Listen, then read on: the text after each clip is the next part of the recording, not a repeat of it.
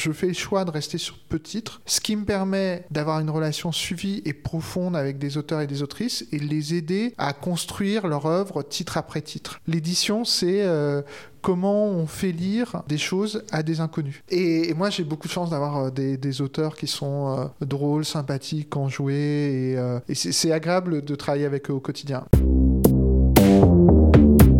Je suis Médic Monasser. Mon invité du jour est David Meulmans. Bonjour. Bonjour.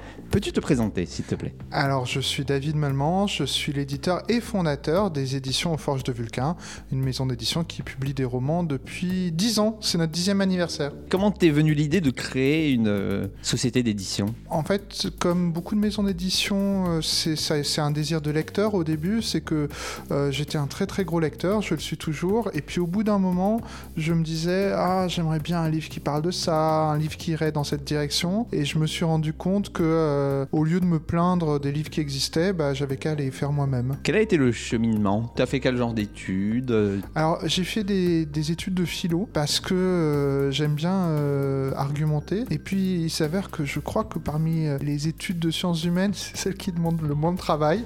C'est-à-dire, quand on est en littérature ou en histoire, il faut beaucoup, beaucoup lire. En philo, il faut lire un peu, mais je pense qu'il faut juste aussi être bon en argumentation. Donc, j'ai pu avancer comme ça euh, jusqu'à la fin de mon doctorat. J'ai quand même euh, un doctorat de philo. J'ai enseigné à la fac quelques années. Excuse-moi juste de te couper. Tu envisageais ce métier? Tu voulais être prof? Non, en fait, c'est... Euh, Parce que souvent, quand on prend la voie philo, ou en tout cas les, sciences humaines, on ne sait pas toujours vers quoi ça peut mener. Alors c'est vrai que je savais, moi j'y suis allé parce que j'avais beaucoup d'aisance pour ces disciplines. Les disciplines de lettres, j'ai toujours été un bon élève en lettres et puis euh, c'était par euh, facilité que, que j'y allais. La philo s'est imposée euh, comme ça, j'aimais bien ça au quotidien, mais c'est vrai qu'assez vite j'ai ressenti un peu de lassitude sur l'enseignement, qui est un métier que j'admire, mais qui a un petit défaut, c'est que chaque année vous avez des nouveaux élèves, donc on a un petit, une petite impression de retour à zéro chaque année, que au bout de quelques années j'en avais un peu assez. Et en fait, parallèlement, depuis l'âge de, bah, de 8-9 ans, je faisais de l'édition sans savoir que je faisais de l'édition. C'est-à-dire que je, je, faisais des petites revues, des petits fanzines, euh, ce type de choses. Quand j'étais au collège, j'ai euh, fondé la revue de mon collège. Quand j'étais au lycée, avec des copains, on a animé la revue du lycée. Quand j'étais à la fac, j'ai repris la revue littéraire des, des, étudiants. Et puis après, quand j'étais prof de philo, je faisais souvent des petits projets éditoriaux sur le côté, c'est-à-dire les bouquins scolaires où il faut une introduction, une nouvelle traduction, voilà. Donc je faisais tout le temps de l'édito sur mon temps libre, par passion, mais j'avais jamais pensé que ça pouvait être euh, un métier, tout simplement, parce que je, alors, pensais qu'en fait, pour travailler dans l'édition, il fallait venir de familles qui travaillent dans l'édition. Donc je m'étais pas, j'avais jamais trop pensé. Et puis au bout d'un moment, quand j'ai ressenti un peu de lassitude pour l'enseignement de la philo, pas pour la philo, c'est-à-dire je continue à lire euh, de la philo avec un, beaucoup de plaisir à écrire un peu, mais euh, je me sentais plus de continuer à, à enseigner longtemps. Je me suis dit, mais ce que tu fais le plus dans ta vie, c'est l'édition. Et donc j'ai lancer la maison à ce moment-là. On va revenir à ta période d'enseignement, on n'y va pas trop vite. Donc tu enseignes, tu te retrouves à enseigner la philo en faculté ou à la fac À la fac euh, de... Quand j'y étais, j'ai eu bah, des licences 1 jusqu'aux licences 3. Je pense que, sauf cas exceptionnel, j'ai jamais eu de master. En philo, c'était très particulier. Et là, ça me rapproche déjà de l'édition de romans. C'est que j'ai fait ma thèse sur en philosophie de l'art, qui est une sorte de, de, petit secteur de la philosophie. C'est vraiment un petit secteur au sein de la philosophie. Et donc, j'ai fait euh, une thèse sur euh, la créativité artistique. Comme toutes les thèses, le sujet est beaucoup plus complexe que ça. Mais on va dire ça comme ça une thèse sur la créativité artistique. J'ai toujours eu à enseigner, soit en licence 1, donc première année de fac, deuxième année de fac, troisième année de fac, des cours euh, d'esthétique ou de philosophie de l'art. J'ai enseigné soit à des étudiants et étudiantes qui étaient des philosophes, soit en histoire de l'art aussi. Les premières années, tu avais le même âge que certains élèves euh, Ah, bah, souvent j'étais plus jeune qu'eux, hein, parce que euh, quand j'ai commencé mon premier poste d'enseignement, j'avais 20 ans, qui était mon un premier stage, et puis j'ai vraiment commencé à enseigner sérieusement à 22 ans à 22 ans. la plupart des élèves étaient quand même plus jeunes que moi, ils avaient 18-19, euh, mais j'avais quand même euh, beaucoup de gens euh, plus âgés. Faut voir, alors une évolution que ne perçoivent pas beaucoup de Français, c'est que jusqu'à une période récente, à l'université, il y avait beaucoup de personnes qui euh, suivaient les cours en auditeur libre ou euh, qui reprenaient des études euh, de sciences humaines un peu pour leur culture générale. En fait, ça a beaucoup reculé ce type de, de pratique de l'université. Mais c'est-à-dire que quand j'enseignais, oh là, il y a presque 20 ans, j'avais un bon tiers de la classe qui avait plus de 45 ans quand même. Donc ils étaient plus âgés que moi et c'était un peu intimidant. L'avantage, c'est qu'ils n'étaient pas philosophes, donc j'avais quand même des choses à leur apprendre.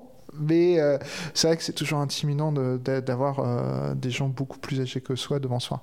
Quand on est prof en lycée, ça n'arrive jamais normalement. Sinon, c'est très inquiétant. Tu te retrouves à enseigner combien d'années?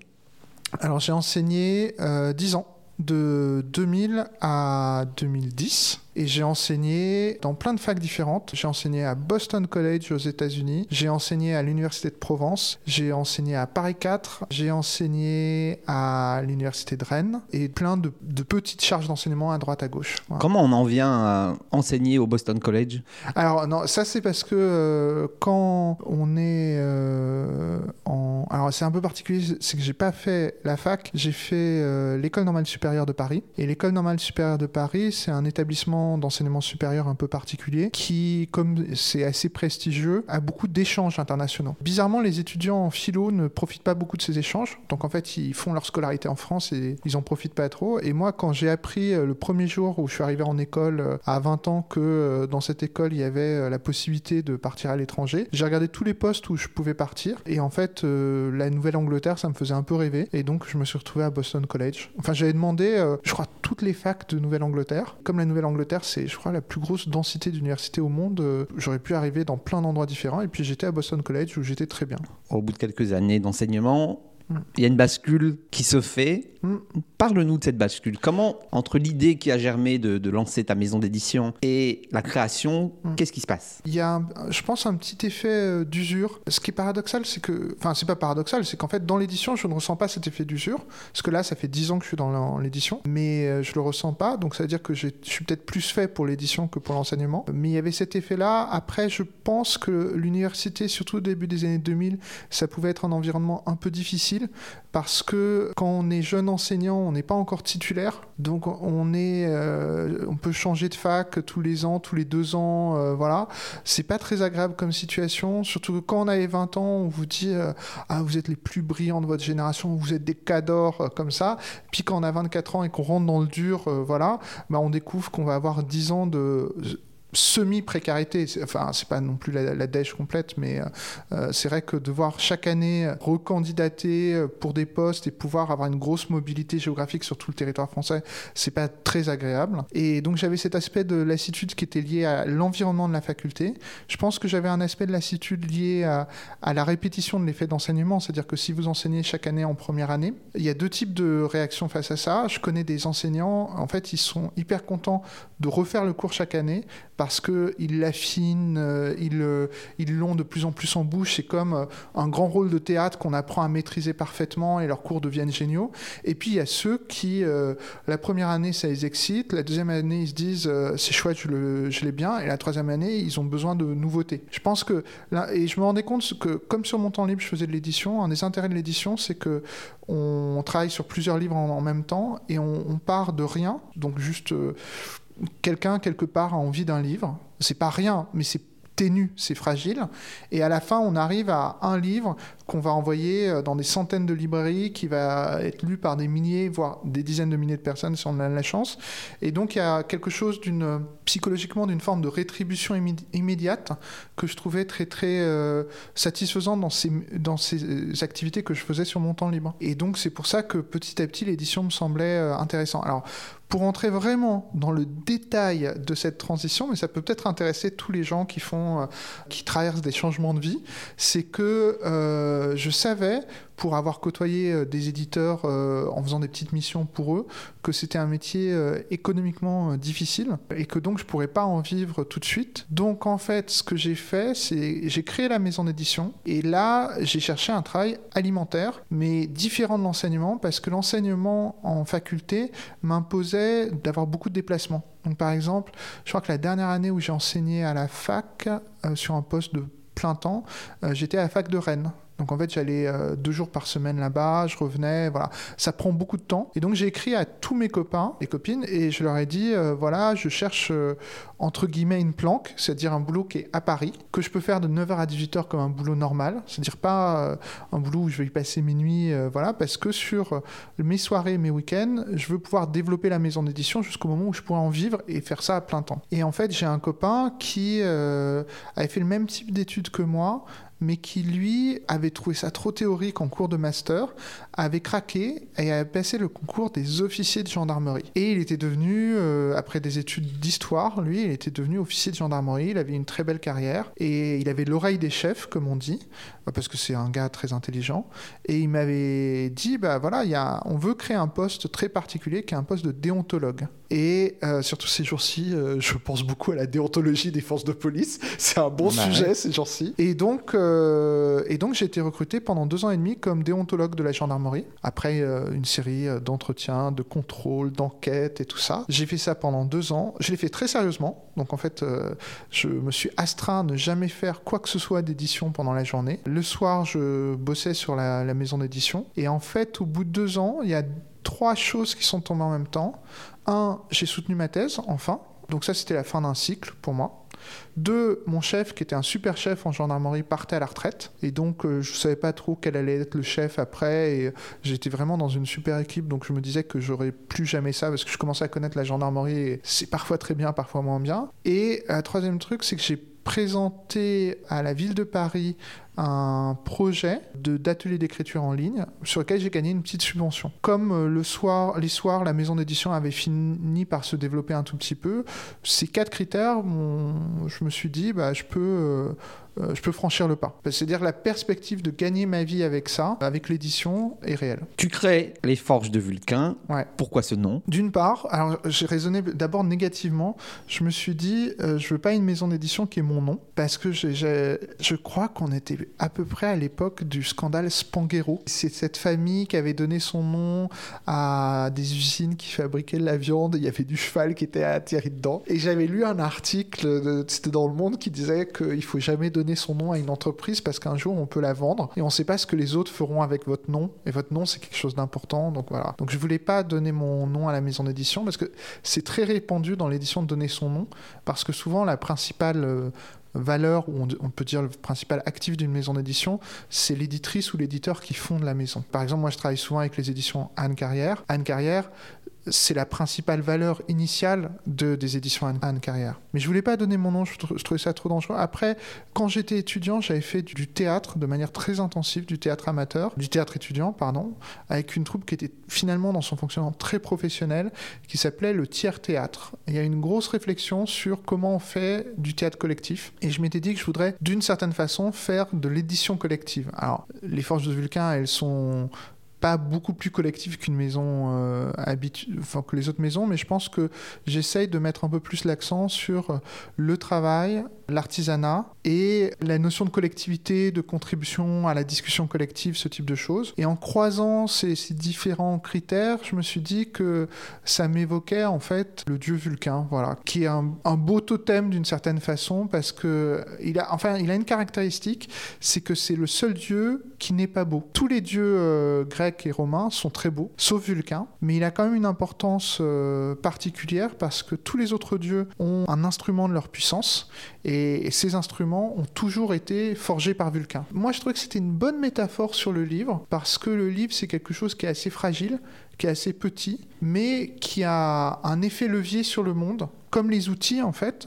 Euh, c'est-à-dire un marteau, c'est rien, mais euh, si vous savez manier un marteau, bah, vous pouvez reconstruire votre maison et voilà. Et un livre, c'est la même chose, c'est-à-dire que parfois il y a des les destins des nations parfois euh, sont liés au fait que telle femme politique ou tel homme politique à 12 ou 13 ans a lu tel roman qui a inscrit dans son esprit un idéal particulier, une vision du monde particulière. Quel est le premier livre que tu as édité et dans quelle excitation tu étais à ce moment-là Alors, le tout premier livre que j'ai édité. Alors, ça s'est fait en deux temps. D'abord, quand j'étais à l'université, j'ai fait un premier livre qui était un livre collectif de sciences humaines sur la notion de mémoire. C'était un peu technique, c'était un moyen d'acquérir un peu de compétences euh, éditoriales et c'était un moyen aussi de remplir certaines obligations de recherche vis-à-vis de l'université. Et, en fait, le vrai, vrai départ pour moi, c'est euh, le roman d'un ami qui n'avait proposé à aucun éditeur, qui s'appelle euh, Contretemps qui est une sorte de roman à la fois policier et fantastique. Cet ami s'appelle euh, Charles Marie. C'était un roman qui euh, incarnait tout, euh, tout ce que je voulais dans l'édition. C'est-à-dire c'est c'est un roman générationnel au sens où ça portait toutes les lectures qu'on avait eues avec Charles pendant presque 15 ans. Pour moi, ça reste un roman exceptionnel. Et j'étais bah, j'étais très excité parce que je savais que ça serait lu par des inconnus. Par des gens qu'on ne connaît pas. Parce que l'édition, c'est comment on fait lire des choses à des inconnus. Donc il faut pas, on vend pas à ses proches en fait, on vend pas. Le but c'est de, voilà, c'est d'avoir une discussion avec des gens qui nous connaissent pas du tout et il y aura juste le livre comme outil en fait pour euh, discuter avec eux. Demain, je veux écrire un livre. Quelle démarche je dois faire auprès de toi Tu es éditeur. Mon livre parle d'une thématique, enfin d'une thématique bien précise. Comment tu reçois le livre? Tu lis tout ce qu'on t'envoie tu fais un choix, tu lis en, de manière transversale. Mm. Comment ça fonctionne aujourd'hui l'éditeur Moi, je suis éditeur principalement de romans, donc de fiction. L'usage dans la fiction, c'est qu'on ne se prononce que sur le texte achevé. C'est-à-dire que, par exemple, si un journaliste me dit euh, je voudrais écrire sur ça, est-ce que ça vous intéresse?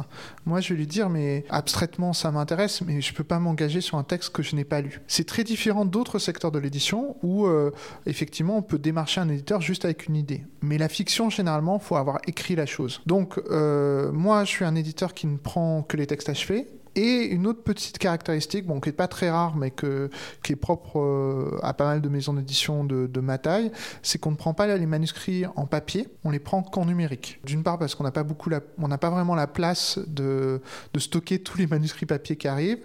En plus, je suis toujours gêné parce que euh, j'ai l'impression que pour les gens, bah, ça va être beaucoup de dépenses, c'est-à-dire d'impression et de timbre. À une époque, je me disais en plus c'est pas très écolo, mais j'ai lu que en fait euh, les emails et les fichiers PDF c'est très énergivore et c'est très polluant aussi. Donc, bon, on est un peu coincé de ce côté-là. Donc, je reçois que en numérique et ça me permet aussi de classer plus facilement les propositions. Le premier mois où j'ai créé les forges, j'ai reçu 70 manuscrits. Je pense que les Français, ça doit être le peuple qui écrit le plus, pour des bonnes et pour des mauvaises raisons. Je pense que pour les, mauvaises raisons, c'est que il y a un imaginaire de l'écriture qui fait que les Français euh, pensent que c'est une forme de progression sociale, c'est-à-dire qu'ils vont avoir une reconnaissance par le livre, ce qui est en partie vrai, mais euh, euh, il y a d'autres manières d'être heureux dans la vie que d'avoir de la reconnaissance sociale. Mais bon, je peux comprendre que ce soit parfois important, nécessaire, que parfois ça fasse sens. Et puis après, l'autre chose, c'est que tout simplement, les Français, c'est des gros lecteurs. Le niveau euh, d'éducation générale est quand même très élevé, même si on dit tout le temps que le niveau baisse. Il faut voir que par rapport au reste du monde, on reste à un endroit où la culture est valorisée, l'éducation est, valorisée. Donc on reçoit beaucoup de manuscrits. Maintenant, je suis à 2000 manuscrits reçus par an. Alors bien sûr, je ne les lis pas tous. Je pense qu'il y a certaines maisons, les grosses maisons, qui ont des comités de lecture et un service manuscrit surtout, un service manuscrit où tout va être lu, à peu près, à peu près. Ce qui est bien pour les auteurs. Ce qui est moins bien, c'est que souvent, ils sont, ils vont pas être lus par l'éditeur ou l'éditrice, ils vont être lus par quelqu'un qui travaille au service des manuscrits, alors qui peut être quelqu'un de très compétent, c'est-à-dire quelqu'un qui a été formé à l'édition et voilà. Parfois, c'est plus des stagiaires dans certaines maisons parce que euh, on se dit que c'est un moyen de les former, donc c'est positif parce qu'ils sont tout frais c'est négatif parce que parfois il manque d'expérience. Une expérience très claire dans l'édition, c'est par exemple quand il y a des manuscrits qu'on reçoit qui sont pas très bons, mais qui donneront des bons livres. Je donne un exemple très simple. Une fois, j'ai reçu un, manuscrit, le premier chapitre était très mauvais et euh, je l'ai mis de côté. Et puis j'ai un copain qui était dans mon bureau qui m'attendait parce que j'avais un truc à finir, qui se met à lire. Et puis finalement, il, lit et il me dit, euh, mais en fait, le premier chapitre est nul, mais le reste du roman est très très bien. Et finalement, c'est un roman qu'on a publié, dont on a juste coupé le premier chapitre. Je pense qu'en fait, quand on est jeune et qu'on lit des manuscrits, on essaye de lire entre guillemets un produit fini. On veut que on, essaye de se mettre dans la position du lecteur ou la lectrice qui trouve le livre en librairie, le feuillette et voilà. Alors qu'en fait, un éditeur ou une éditrice, il se prononce pas sur le réel du manuscrit, il se prononce sur le potentiel intellectuel, sur le potentiel artistique du manuscrit. Ça, ça demande un peu de, temps et ça demande d'avoir déjà travaillé avec des auteurs, des autrices pour transformer des textes en livres et les remanier avec eux. Donc, j'en reçois 2000. Euh, je ne les lis pas en entier.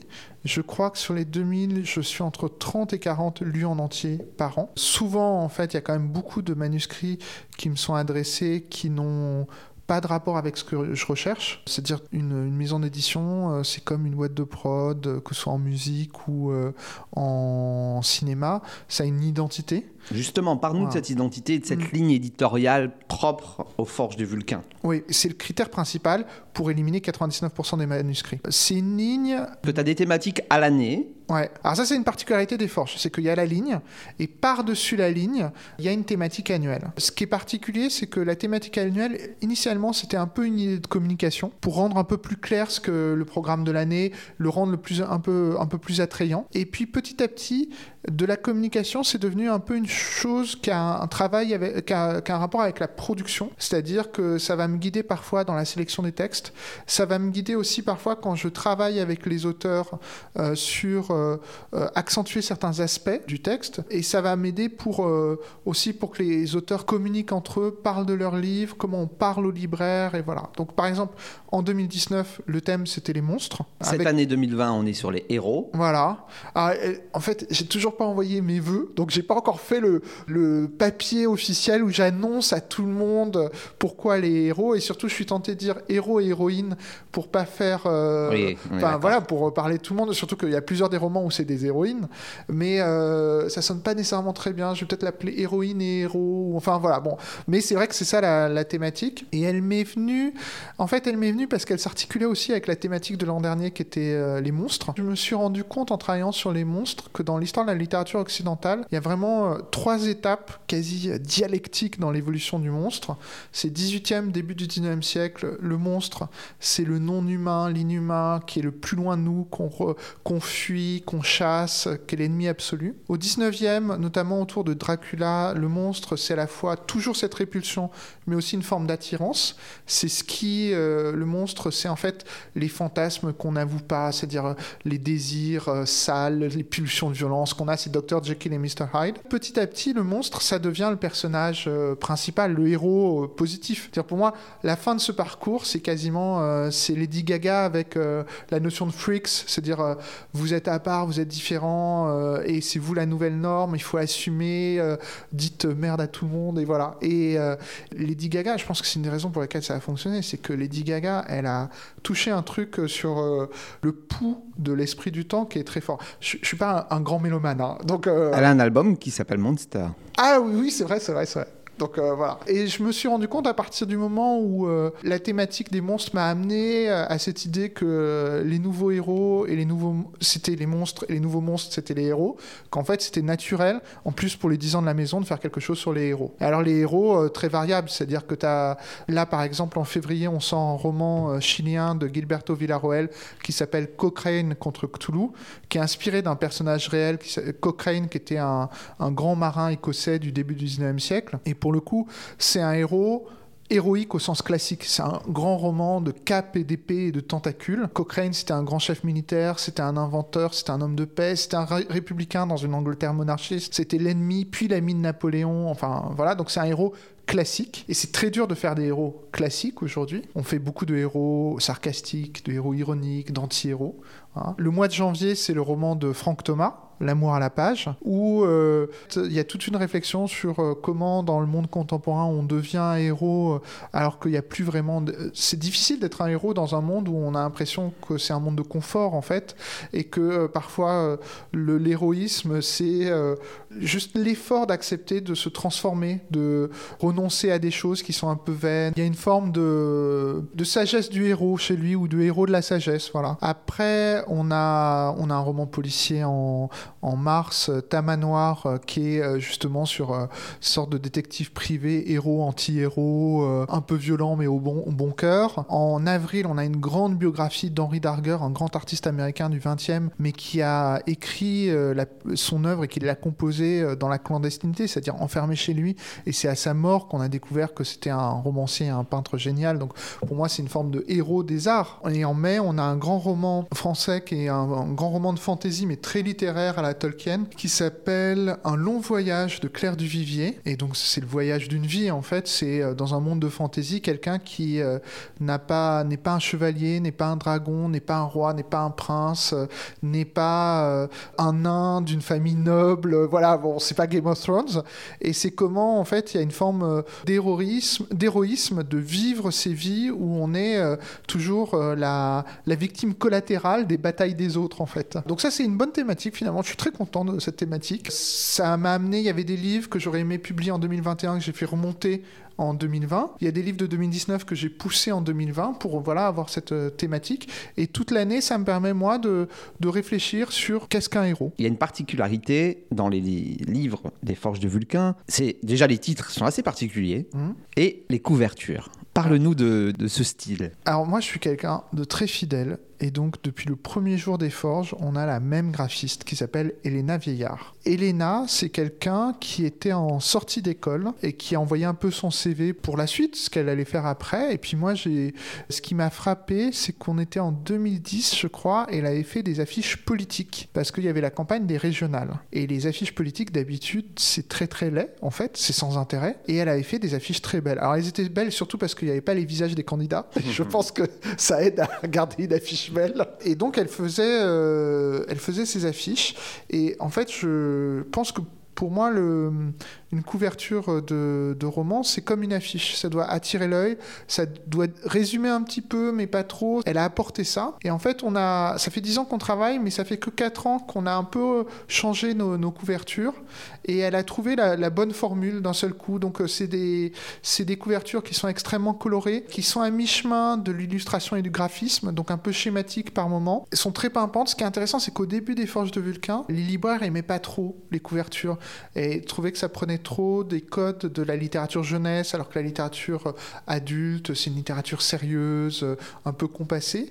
Et en fait, je pense qu'on on a été en pointe. Alors, en pointe, c'est pas nous qui avons déclenché quelque chose, c'est juste qu'on a eu la chance d'être en avance d'une vague, d'une évolution de la littérature française contemporaine, et notamment de la manière dont on fait des livres, c'est-à-dire avec quelque chose euh, où il y a une nouvelle génération de, lecteurs-lectrices qui ont la trentaine, qui sont plus jeunes, un peu plus joueurs, qui par exemple, bah, c'est des générations pour qui euh, le jeu vidéo, les séries télé ont fait partie de la culture générale, et chez lesquelles il y a moins une opposition entre la culture savante et noble et la culture populaire. Avec une culture manga. Voilà, c'est ça, exactement. Et les, et les forges, c'est ça, c'est cette, euh, cette fusion de ces cultures où euh, finalement on va se nourrir de toutes les pratiques artistiques en essayant de garder ce qui est bon. Par exemple, on a euh, des romans de super-héros dans le catalogue qui sont à la fois bah, des vrais romans de super-héros, mais qui sont en même temps fins et littéraires. Et je pense qu'il y a 20 ans, c'est une alliance qui aurait été artificielle, et maintenant c'est une alliance qui devient naturelle pour beaucoup de lecteurs, lectrices. Et là où j'ai de la chance, c'est que Elena, finalement, qui est pourtant plus jeune que moi, parce qu'elle a, elle a 30 ans, moi j'en ai 40, elle a complètement compris ça, en fait. Alors là, on est sur le visuel. Mhm. Parle-nous des titres, parce que tu nous as parlé du livre de Gilberto Villarreal.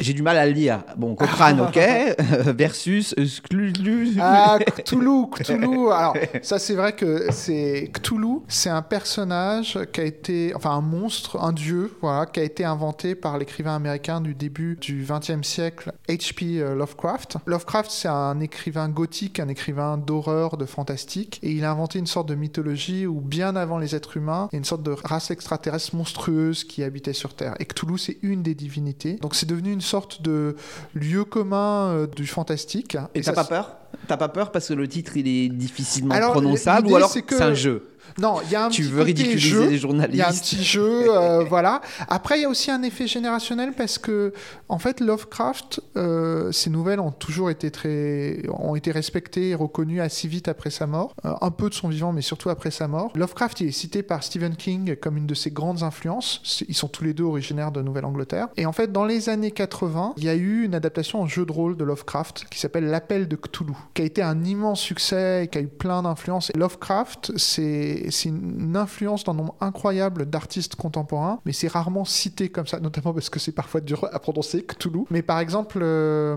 Guillermo del Toro, sa grande référence, c'est Lovecraft en fait. Et il le cite souvent, plusieurs de ses films sont des hommages à Lovecraft. Là, l'idée, c'est que on pense que tous les fans de Lovecraft vont se jeter dessus. Surtout que Gilberto Villarroel est un auteur chilien qui est un grand, grand lecteur de Lovecraft, mais qui est surtout euh, scénariste et producteur de cinéma, et qui a déjà adapté au cinéma une nouvelle de Lovecraft il y a une dizaine d'années, l'affaire Pickman. les vraies adaptations de, Lovecraft au cinéma sont très rares. Donc c'est vraiment un... Enfin, Gilberto Villarroel, c'est un grand Lovecraftien. par exemple, on est sur une traduction d'un livre. Donc tu as lu le livre dans cette langue? C'est la première fois, je crois. c'est une des premières fois où je publie un titre que je n'avais pas lu dans sa langue originale parce que c'est traduit de l'espagnol. Je ne lis pas l'espagnol. Ça faisait des années que je me disais qu'il faut aller chercher des titres ailleurs qu'aux États-Unis.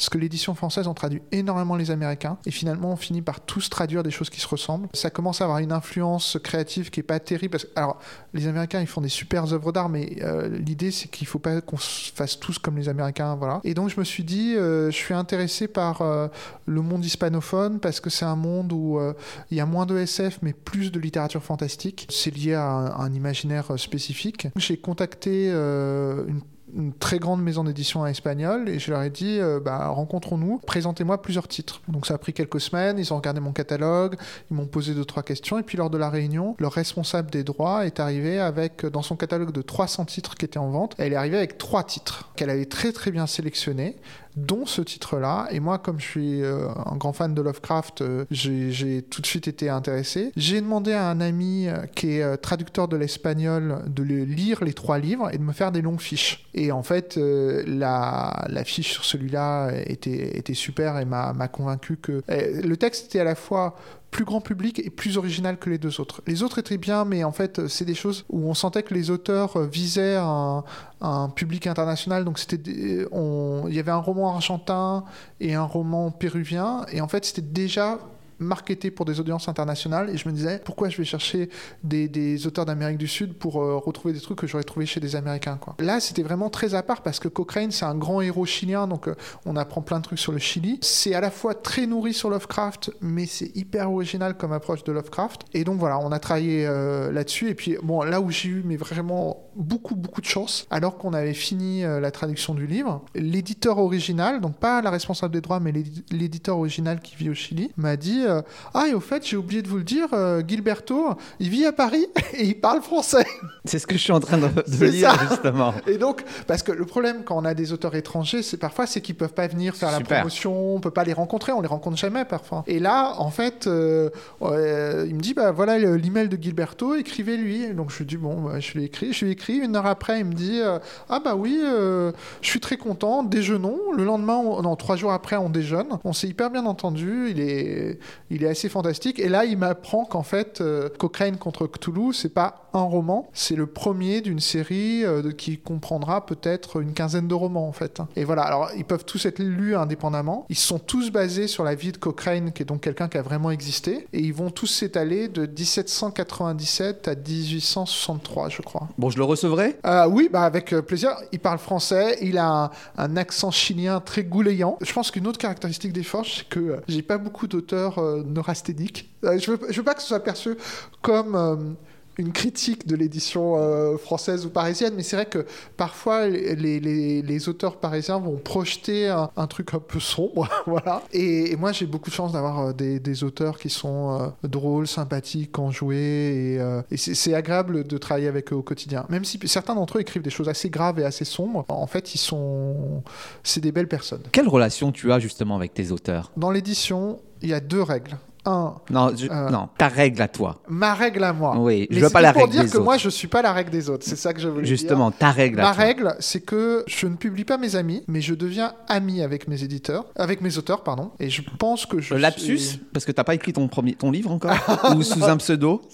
Non, moi, j'ai rien écrit. J'ai rien écrit. Alors, je suis censé publier un manuel, parce que ça fait 20 ans que je fais des ateliers d'écriture. Je suis censé euh, publier un manuel d'écriture, mais il n'est pas tout à fait fini. Donc il va hmm. sortir dans pas longtemps. Il est bien en retard. Mais voilà. Donc j'essaye d'être ami avec euh, mes autrices et mes auteurs. Je pense que c'est facile parce que euh, souvent je les ai publiés parce que euh, je crois, j'espère avoir compris ce qu'ils cherchaient à faire avec leur texte. Je pense que comme souvent un texte c'est quelque chose d'extrêmement intime, quand ils arrivent et qu'ils se disent qu'ils ont été compris, ça crée un lien très très fort. Alors qui peut être un lien juste intellectuel et artistique très fort. Et, mais souvent, ça, ça évolue vers un lien d'amitié. Alors, c'est des amitiés un peu abstraites, c'est-à-dire, c'est pas des compagnons de beuverie non plus, euh, c'est pas ce genre d'amitié, mais euh, je suis devenu ami vraiment avec eux. Tu réunis parfois tous les auteurs, tu fais un dîner avec eux, c'est convivial. C'est ça. J'essaye euh, une fois par mois de les faire se, se rencontrer. Je pense que c'est important parce que ça leur rappelle qu'ils sont pas seuls dans l'écriture, même si chacun a sa piste, sa voix, son esthétique. En fait, tous rencontrent les mêmes difficultés, les moments de découragement, euh, ce type de choses, et ils se donnent un peu collectivement euh, du, courage. C'est important pour toi de placer l'homme, au sens général du terme, au centre. Tu as une relation différente, c'est juste tu voulais parler des deux points dans, l'édition, mais là on est sur l'humain. Oui. On est vraiment dans ancré dans, le réel et on n'est pas un auteur perdu parmi tant d'autres. Hmm.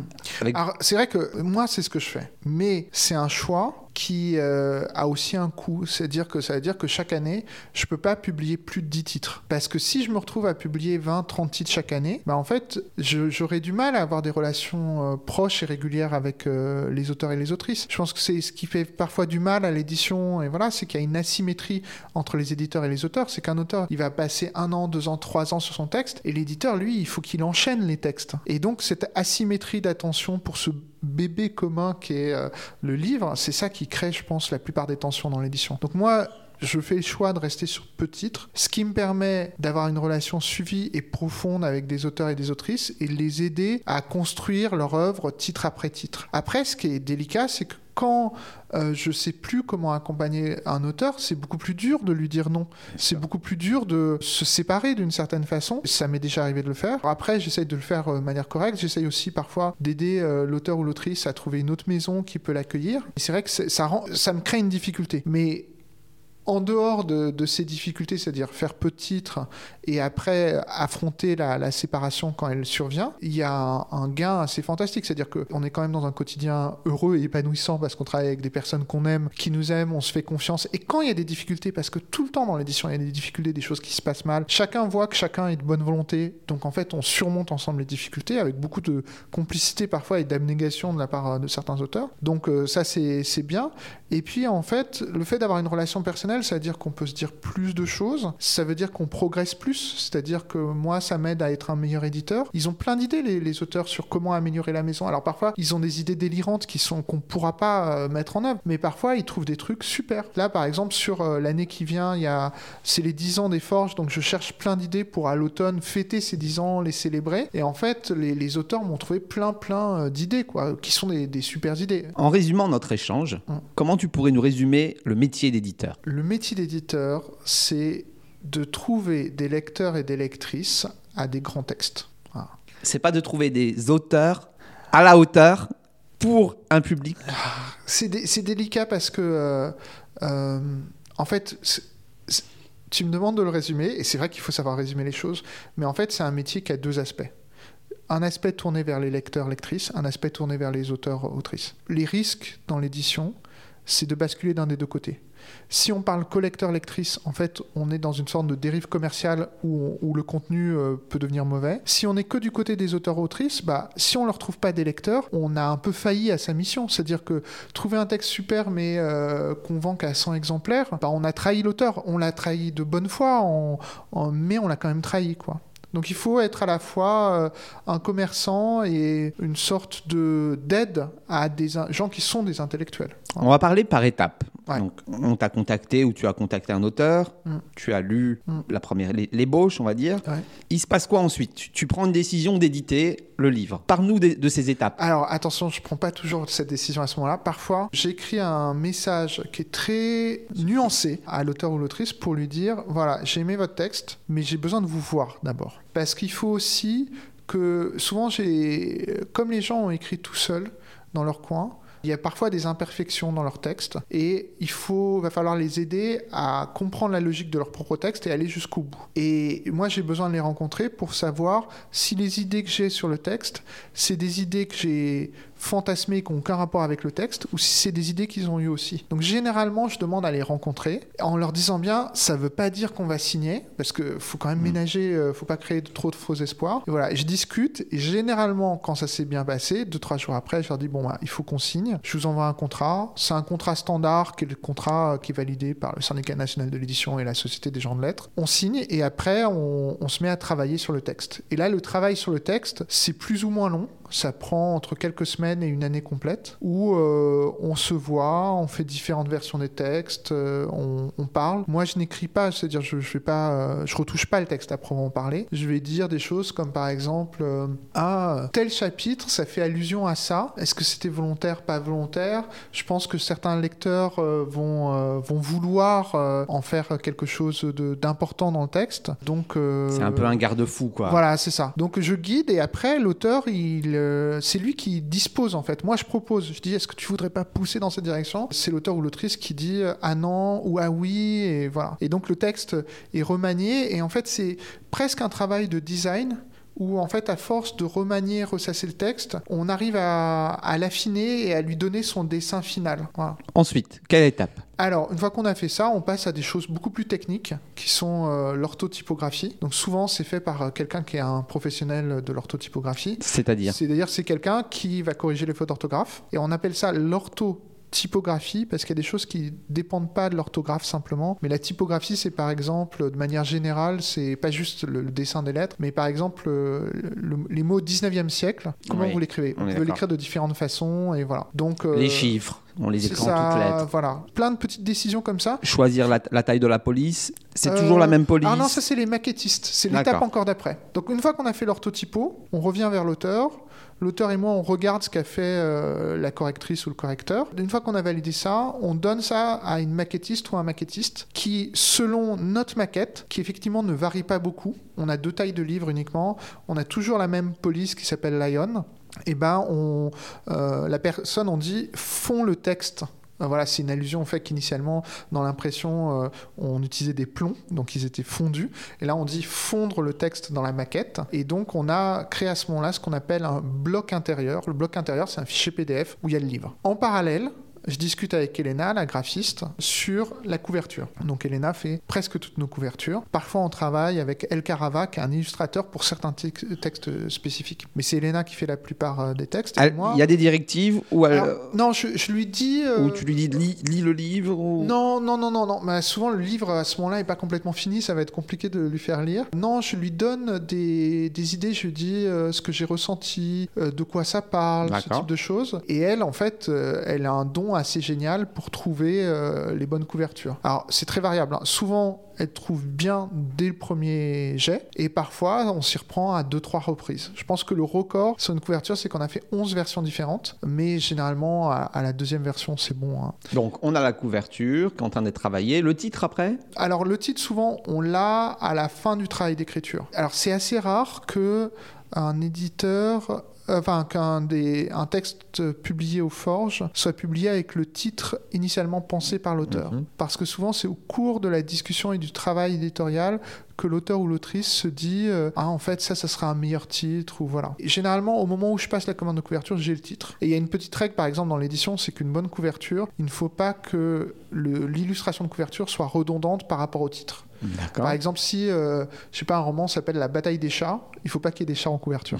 c'est que si en jeunesse, on fait ça, mais pas en adulte. Donc, une fois qu'on a ces deux fichiers, on a décidé de la date de la sortie. C'est décidé selon différents paramètres. Généralement, on est sur combien de mois après? Euh, Alors, euh, généralement, entre le moment où j'ai reçu le manuscrit et le moment où ça sort, c'est entre un an et 18 mois. Voilà.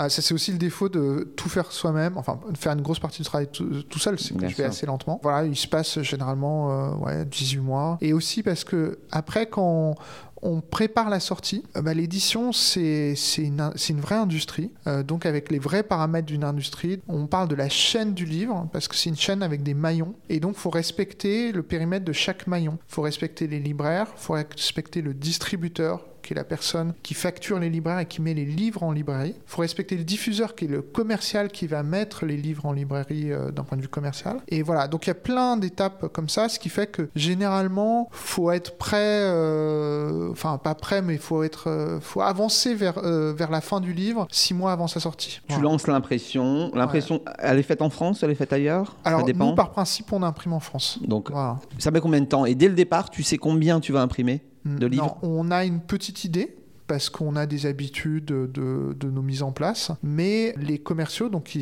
qu'on appelle sous ce terme générique de la diffusion, les commerciaux, eux, ils vont euh, prendre un certain temps pour, euh, vont prendre deux mois pour vendre en librairie euh, le livre. Et parfois, ils vont nous dire, ah là, les libraires, ils en veulent beaucoup plus. Donc, on va à ce moment-là décider d'augmenter le tirage. Mais c'est variable. Parfois, on fait ce qu'on appelle de, l'impression anticipée, c'est-à-dire on, imprime 3-4 mois à l'avance. Parfois, on imprime au dernier moment. Là, les deux livres dont on a parlé tout à l'heure, L'amour à la page de Thomas. On l'a imprimé euh, deux mois avant sa sortie pour pouvoir le faire lire en avance. Et par contre, Gilberto Villarroel, qui est un gros livre très cher à imprimer, on l'imprime quasiment au dernier moment. Plus il y a de pages, plus il est cher à imprimer. C'est ça. Ce qui coûte cher dans, l'impression, c'est le volume de papier, en fait.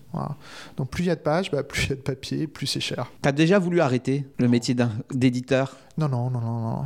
Non, alors c'est vrai que parfois, euh, euh, être une petite maison d'édition, c'est dur. Donc euh, il y a eu des moments où je me suis dit, est-ce qu'il faut arrêter les forges et repartir sur un autre projet? Et, et, en fait, j'ai la peau tellement dure que en fait, je me suis toujours acharné. Et je me suis dit, c'est le côté héroïsme aussi. Je me suis dit, en fait, je mourrais avant d'arrêter. Donc finalement, je me suis, j'ai jamais posé vraiment sincèrement la question d'arrêter. De, Concernant ton parcours, y a-t-il des choses que tu ferais différemment? Non, en fait, j'ai beaucoup de mal à imaginer un autre monde. Je, pense que je. Non, tout, finalement, tout est. Malgré euh, toutes les embûches, tous les retournements de situation, les péripéties, tout s'est bien passé comme aurait, ça aurait dû se passer quand on voit ça, c'est dire euh, faire des études de philo, puis passer par la gendarmerie, puis revenir vers l'édition et tout ça, c'est ça a l'air euh, d'être un, zigzag. Et en fait, pour moi, rétrospectivement, tout est très cohérent en fait.